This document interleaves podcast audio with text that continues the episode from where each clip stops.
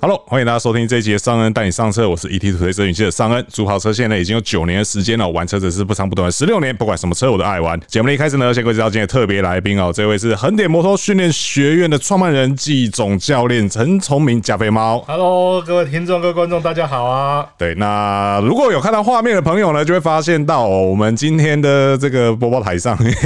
直接摆了四只奖杯，好不好？而且都是冠军的奖杯哦。这是因为呢，尚恩跟这个加菲哦，我们在上周哦，也是二月十六那个周末的时候呢，我们去参加了这个华蒙拉力赛的这个宜兰分站哦。那很幸运的，我们拿到了分站冠军，然后以及年度冠军哦。那所以说这一集呢，尚恩就想来跟大家讨论一下说，因为其实哦，尚恩从来不觉得自己是一个赛车手，也不认为自己可以成为一个赛车手哦。那其实当然跟加菲玩车这么多年，那加菲的比赛经验是非常丰富、哦，不论是在二轮或四轮上面都有哦。那其实也很常听到身边一些朋友讲说，就是啊，这个所谓的赛车手啊，到底要怎么样成为一个真正的人家眼中的或是实际上的赛车手啊？又或者是说，你想要进入赛车这个领域的话呢，会需要有哪些门槛，或是你需要做好哪些准备哦？所以今天呢，我们就来跟大家聊一聊、哦、如何哦，从这个素人小白哦，成为一个厉害的冠军车手 啦。哦我相信我们今天应该是有这个资格来讲这个话啦。 是是对对对，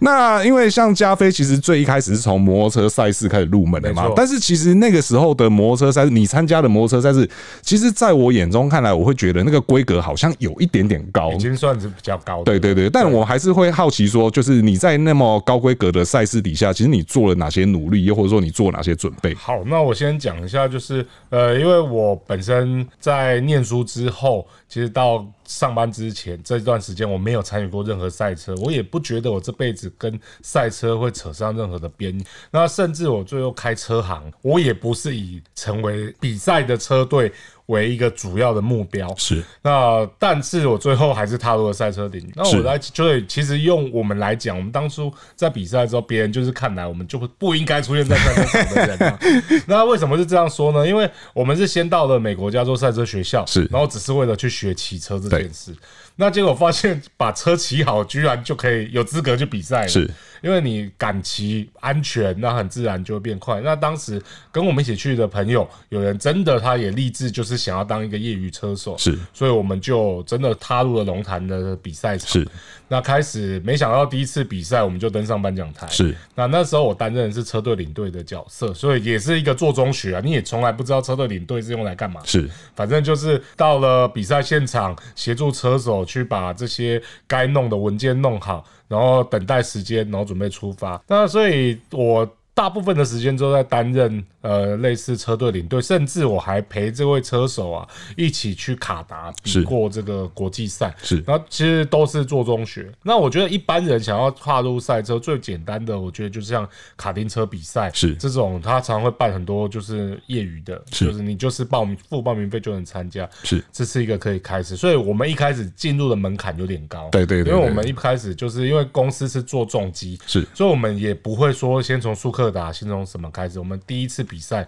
就是用六百的赛车，是那当时也没有比赛车，就是把我们的街车装了玻璃纤维的比赛壳，是也没改装，就这样去比。是到我自己后来，呃，真正的参加比赛来说的话，应该是我在美国加州赛车学校，因为我每年都去。对。那当时把所有的高阶课都上到差不多的时候，学校一年有一次叫 Chorus，它就是在教你怎么样超车，怎么样弹射起步，然后怎么样做有侵略性的骑乘风格。是那每天的最后一节课会有比赛。是所以我人生第一次的竞赛奖杯应该是在 Chorus 所是参加的。是那我发现现在其实蛮多像卡丁车训练营，像我看姚元浩他们的 How Racing 最近也在 K One 有举办类似卡丁车的训练营，是最后也有比赛 battle。我觉得喜欢比赛的人可以去参加这种。由训练营再转为比赛的一个规格，第一安全性会比较高，是因为跟你一起比赛的人通常都是当天的学员，是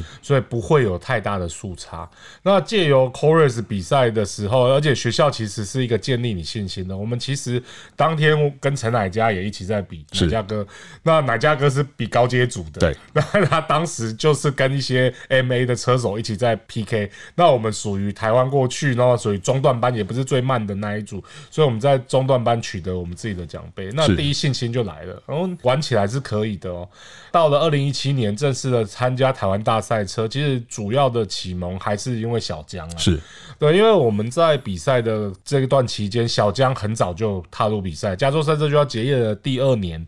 他就投入了台湾大赛车，当时的单圈已经推到一分五十一了。是在大鹏湾的时对，候，大鹏湾的时对候，然后一分五十，一分五十一，小江一开始比赛是两分零三进去比的，是对，然后他就很努力下去比，然后反正当时他也在推秒数，然后目标就设在一五六，所以他带着我们去练车，我们就各自把，反正一五六是个门槛，你跑到一五六，你在台湾大赛车你就不会被套圈，是然后你也稍微有点竞争能力，能不能上颁奖台看运气。那所以当时小江就我就跟他一起设定一个目标，就如果我练车有练到五六，是我就去比台湾大赛车。 OK，对，所以真正踏入比较有转播，然后有很刺激的比赛，大概是都准备好了才去参加这么硬的比赛。是是是，是因为其实那时候台湾大赛车已经蛮长一段时间了嘛对。那因为前面的呃像我们在龙潭那个年代，你说你是领队嘛，对不对？对。其实我的第一张赛车手的车手证 也是也是在龙潭年代考的。对但是你还记不记得我为什么要考那张车手证？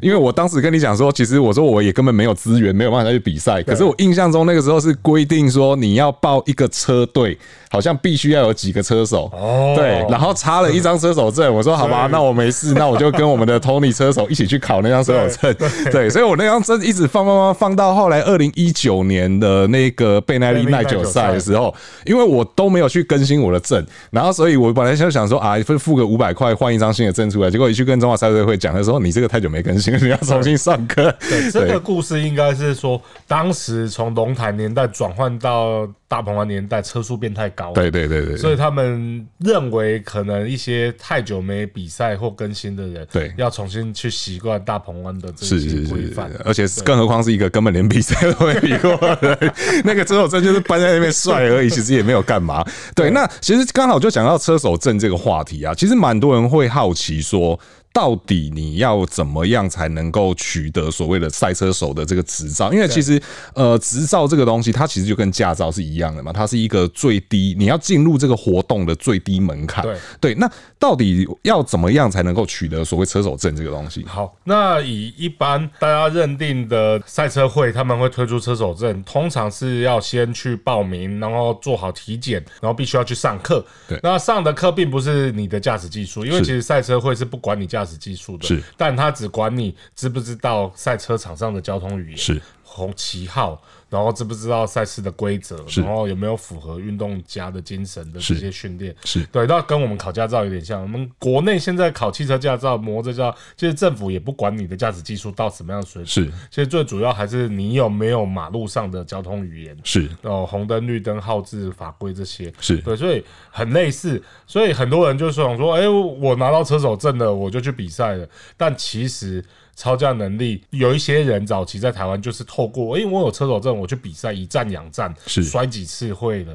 那这当然也是一个方式，或者是参加比较大的车队，由车队里面的前辈来教授骑乘技术给晚辈们。所以那个时候，其实很多比赛都规定你要加入车队，是你是不是能自己一个人就去报比赛。为什么？其实考量到就是你自己一个人去参加比赛会有危险，是因为没有人告诉你。就像我们参加的华盟，它也规定是要以车队名义来报名。是有一个东西，我印象中好像呃稍微有点出入是， OK 因为我们刚刚提到说，呃，你刚刚提到说车手证它是不管超价能力对，可是我的印象中哦，这个我有点不是很肯定哦，懂行的朋友来讲一下哦，我印象中甩尾好像是必须得要实际操作给教练看，然后那个教练才会签准说哦，这个你可以拿这张车手证这样子，有，因为之前也发生到大家讨论到说，哎，这个赛车会发证之后，考量到驾驶能力不足的问题。那 FIA、FIM 他们其实也针对车手安全有做一大堆的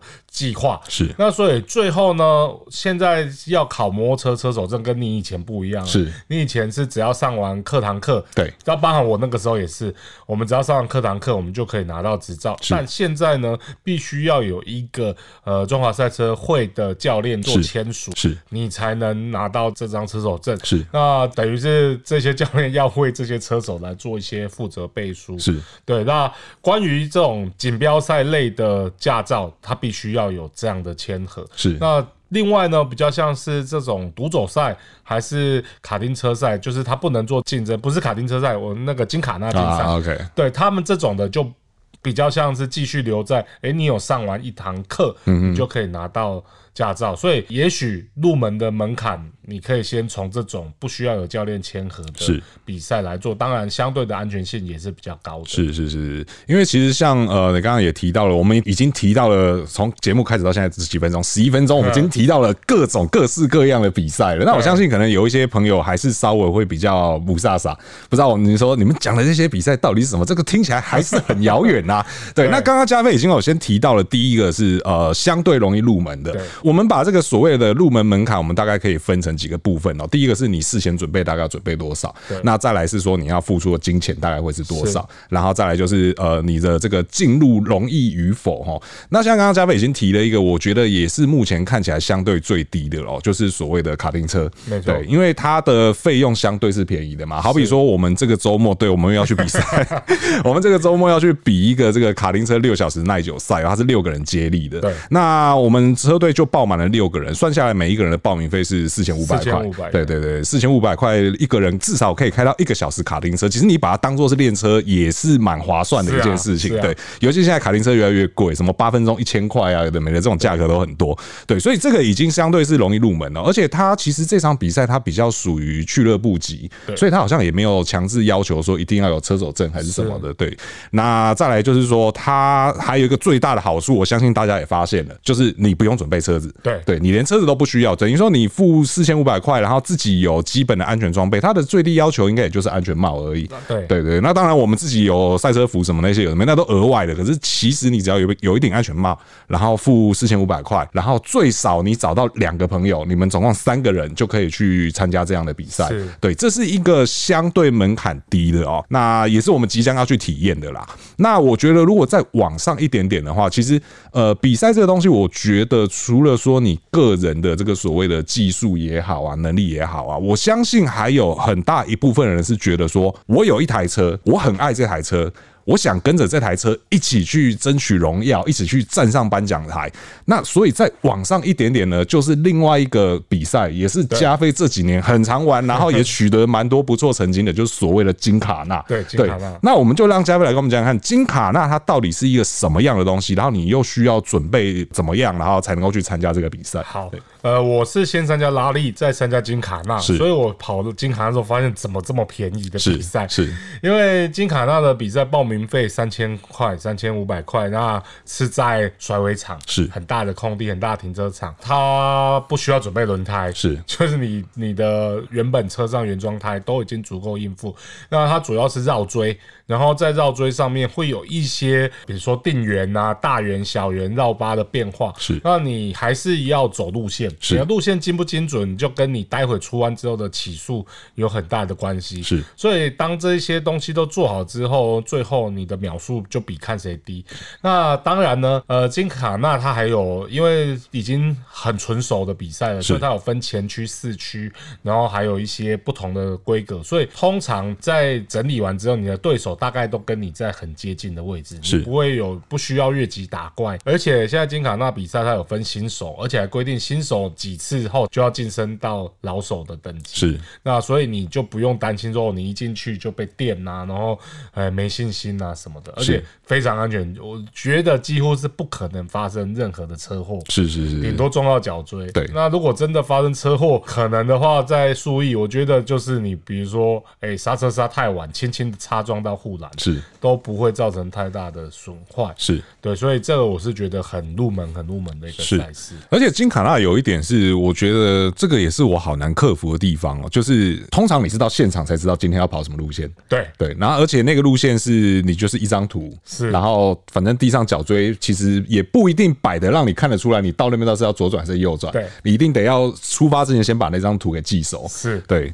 我觉得这个实在是很考验，你知道吗对，？很多人是没有办法记得这个路线。那其实呢，我偷偷讲一个小 paper，就是金卡纳，其实他们在脚锥上面左边、右边呐、的锥会有，就是上面会套一个衣服，是所以我现在忘记了，但有一个颜色就是代表右边，有一个颜色代表左边，然后白色好像就左右都会遇到。 OK 所以你利用这样去记路线，大概还可以。那我们都通常用走的，会去把路线走熟。是对，然后所以呃，我一开始比的时候也有绕错，但是呢，他一天取三次，他可以不停一个小时连续练习，是，然后最后正赛的时候，他也取你最快那一次的成绩。所以正赛的时候会跑三次，对然后取最快的一次这对样子。对，啊啊 OK，所以你通常啊，我带朋友去玩金卡，他通常他的三回合，第一回合一定会走错，那然后第二回合就正常。 OK，然后第三回合就可以用力顶一下对啊这样子，对啊对，可以对啊拼个单圈。是啊对。那你目前最常用在金卡纳的是什么车子？我在金卡那上面，我会用用像 Yaris 这样的车子对，，然后前面要 加 “G R” 两个字，他没加，我帮他加。也会借来的朋友借我的车，对对对对，那刚好就是这些车子下去玩。那我觉得，呃，日系车的好处是手刹车真的很灵活。是我们包含我们上次上陈贤导演的《叱咤车拍》，拉那个原厂 Yaris 的手刹车都力到不行。是那反倒是二零六，我们没有改二零那个油压手刹车是，它其实在一些甩动的定源上就会比较辛苦。 是，是是。对。所以你觉得其实也不需要投入太多的改装在这上面，我觉得我完全不需要，完全不需要，嗯完全不需要，甚至连可能稍微好一点的轮胎，其实可能重要性都不那么高。对，因为我们发现到，其实取决于你的进弯速度。是你的进弯速度，金卡那那种定圆，其实再怎么快都没用。是所以你一定要能把刹车降下来之后，能让它画一个很漂亮的圆。因为我看过喜美四代三门。很圆，是就是那种经典九零，人家已经翻修完，很漂亮，然后不做任何改装，连椅子都没有同椅，都是是原厂绒布椅。所以以那种车况，它装的胎也都是窄胎，是然后人家跑的比 G R Yaris 还快。 OK，为什么？第一，金卡纳你装了 LSD，你反而窄弯弯不过去。对对对你有了差速器，你再转是超快的。是对，所以其实它对车辆的要求幅度很低。然后我也看过 A 秀，也是很圆很圆的 A 秀跑出来的秒数跟这些改装差反滚动的车差不多。是是是是，所以说其实它在安全配备上的要求限度好像也是非常低安全帽就好就安全帽就好嘛。你甚至连这个所谓四点四多点四的安全带都不需要，不用然后防滚漏也不用这样。对所以说这个是一个相对大家容易可以去入门的哦、而且我印象中今年好像已经赛程好像出来了，对，而且北部已经有场地，所以我们以前还要跑去台中，现在在北部就可以举办。对对对，好像是在那个树林大安花园夜市那一边嘛。对对对，所以说呃，有兴趣想要跨入赛车的朋友，我觉得这是一个蛮简单的、蛮容易的，对，而且它确实就是很全民化的活动。对，你看它场地弄在夜市旁边，就是为了什么？就是有人潮嘛，是啊对不对？是啊以前在苏一在山上，大家在那边比，然后你的亲朋好友也不知道你到底在比什么东西啊。现在就在夜市旁边，你要揪朋友来看，然后比完了大家去吃个饭什么的也很方便。对对对对，所以其实这个是一个我觉得相对容易入门的啦哈。那再往上一点点呢，就来到了我觉得可以算是应该算是独走赛的对，部独分。走赛我对也觉得很好玩。是是，因为其实加菲之前也去参加过了几次这个 STCC 的对独走赛嘛。那这个的话，我觉得它会相对适合呃有些人的赛车梦，因为每个人的赛车梦都不太一样。对对，有的人就觉得说哦，我只要能够站上颁奖台，我就是赛车手。那有的人就觉得说哦，我一定要在这种所谓正规的国际赛道，然后呼啸而过，然后这个站上颁奖台以外，我回家还有很多很帅的追焦照，然后可以贴在家里墙上这样子。对我觉得独走赛相对它就又是一个呃相对容易入门的。那嘉伟可以跟我们分享一下，你那时候参加 STCC 的时候，整个历程大概是怎么样？好，我当初把拉力，我去参加独走赛，主要目的是要测试我们的拉力车，是我要确认这台车打造完之后它的车况是正常。是所以我们在独走赛，我们就利用报名独走赛的方式去试我们的车。那当时车子很原厂，就是全车拆光，然后加上好的避震器，是加上还不错的轮胎，是那这样就下去比。但呃，我们有很多二零六的组友，他们是原装车就下去的，是那我们当时是已经为了要做拉力，所以车子有做一些设定，是那他的比赛方式就是一样，就很像赛道日练车。是那早上呢，两节不计成绩，你可以去测试你的单圈。下午取两节，然后两节跑完取单圈最快来是颁奖。是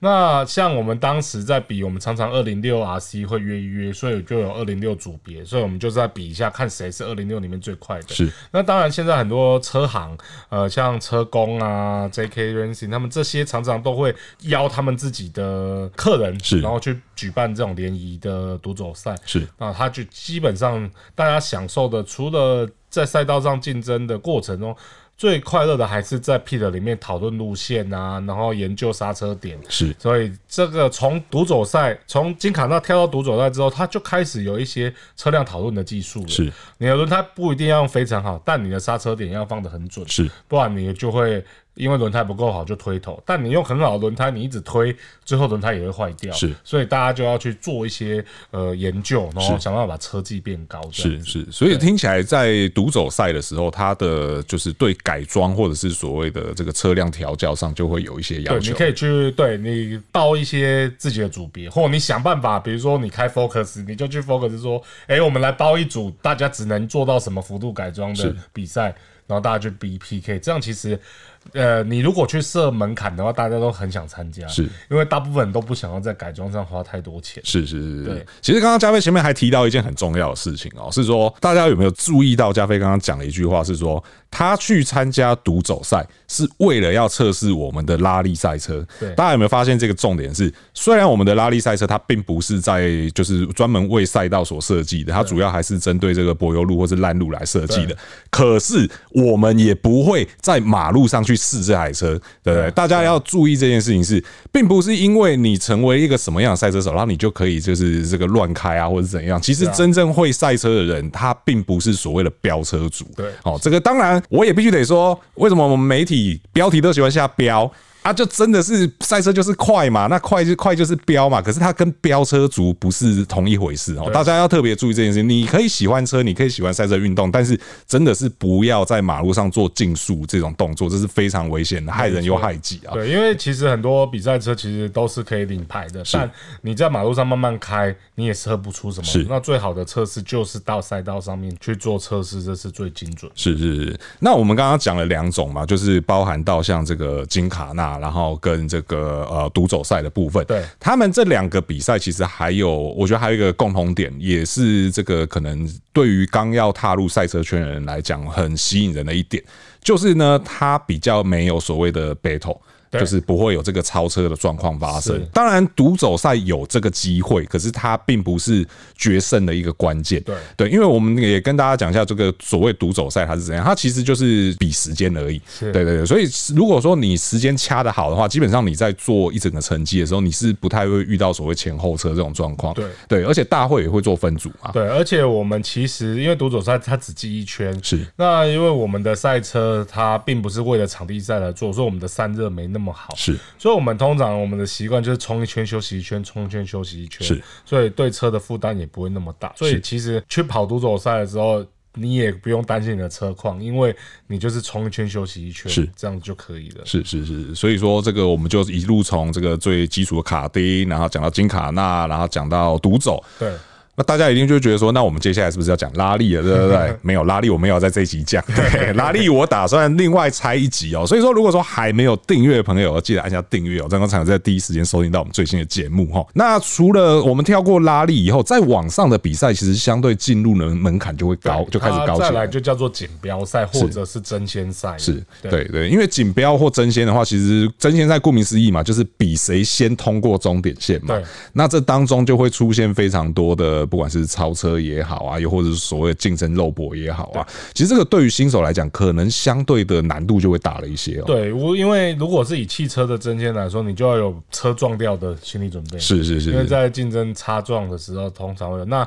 以一般接车的朋友是舍不得自己的车有这样的风险，是所以最容易入门槛的争先，应该也还是像是卡丁，但因为争先风险性高，所以大家还是喜欢扮成耐久的形态。是是那台湾湾最多的争先赛应该就是苏克达的争先赛。是是是是，那苏克达争先赛，他们也是把组别分得很清楚，是就是从最弱的组别到最顶级的组别。但其实因为摩托车争先赛，它要求的基本功就更多了。是你如果骑摩托车的技巧没有到一定水准，再跟人家争先，其实断锁骨，然后摔断脚什 么，那我个们其实我们的阿这贝。 这个都很容易啊。是是是对对是，因为我小时候，那真的是很小很小的时候，就大概刚满十八岁那时候，其实那时候就曾经异想天开的想要去参加所谓的摩托车争先赛，就是速克达，现现在也还有了这个 TSR 赛事啊对。那但是直到什么时候啊？反正突然有一天我就发现，嗯，我离那个世界太遥远。